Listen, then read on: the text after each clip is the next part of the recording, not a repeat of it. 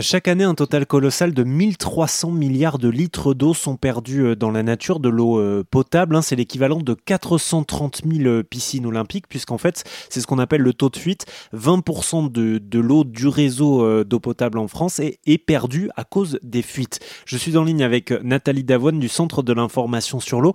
Comment est-ce que nous, on peut être alerte sur ce sujet-là? Comment est-ce que nous, on peut se rendre compte s'il y a ou non des fuites d'eau sous nos pieds, euh, dans nos canalisations de nos maisons, nos appartements euh, dans une maison, c'est très simple. Il suffit de relever l'index de votre compteur d'eau, de regarder euh, ces chiffres et le lendemain, ou alors à une période où on n'a pas du tout utilisé d'eau, on relève à nouveau ces chiffres qui doivent être normalement équivalent. Si tel n'est pas le cas, il faut appeler soit un plombier pour, pour essayer de voir euh, où ça se passe. Ça, c'est au niveau des particuliers. Et ensuite, au niveau euh, des canalisations que l'on ne voit pas, qui sont sous nos pieds et qui traversent, en, et qui traversent la France pour nous amener cette eau potable euh, à domicile, effectivement, vous avez raison de le rappeler, 20% de fuite, c'est-à-dire un taux de rendement de 80%. Alors, 80%, c'est bien, il y a des, beaucoup d'efforts qui sont faits et qui continuent à être faits, mais 20% de cette eau qui part un peu en fuite parce que nos canalisations sont,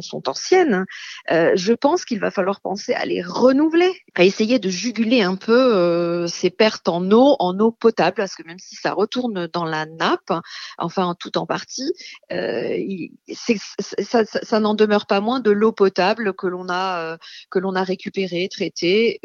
Donc le mieux serait peut-être d'éviter tout ça en essayant de limiter ces fuites et comment Toujours avec euh, la technologie, euh, des capteurs, des capteurs qui sont capables de vous indiquer s'il y a une fuite ou pas en temps réel.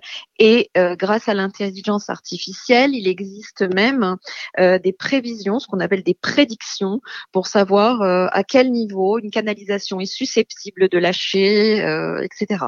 Et merci Nathalie Davoine du Centre de l'information sur l'eau. Tous ces précieux conseils sont à retrouver sur rzn.fr.